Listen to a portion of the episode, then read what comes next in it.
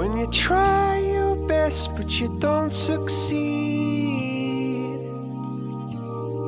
When you get what you want but not what you need. When you feel so tired but you can't sleep. Stuck in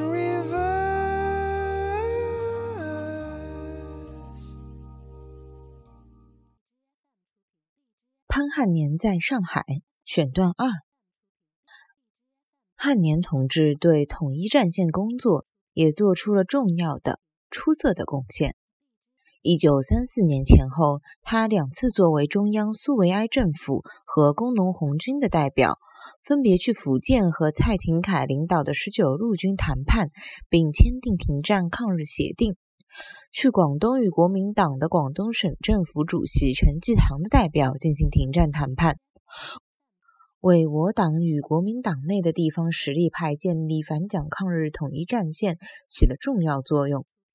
遵义会议以后不久，他被党中央派往国外做联络工作。一九三六年，抗日战争爆发以前，党中央正式任命他为我党与国民党当局谈判停止内战。合作抗日的代表，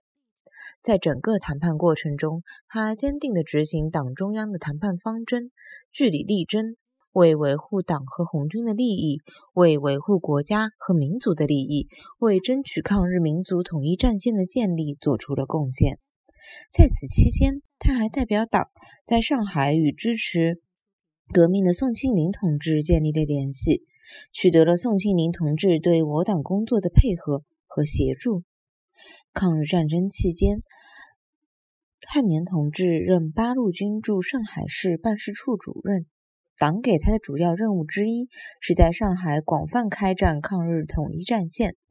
他以八路军办事处的名义，展开了极为广泛、极为困难而又极为复杂的统一战线工作。他把主要的争取对象放在上层知识分子、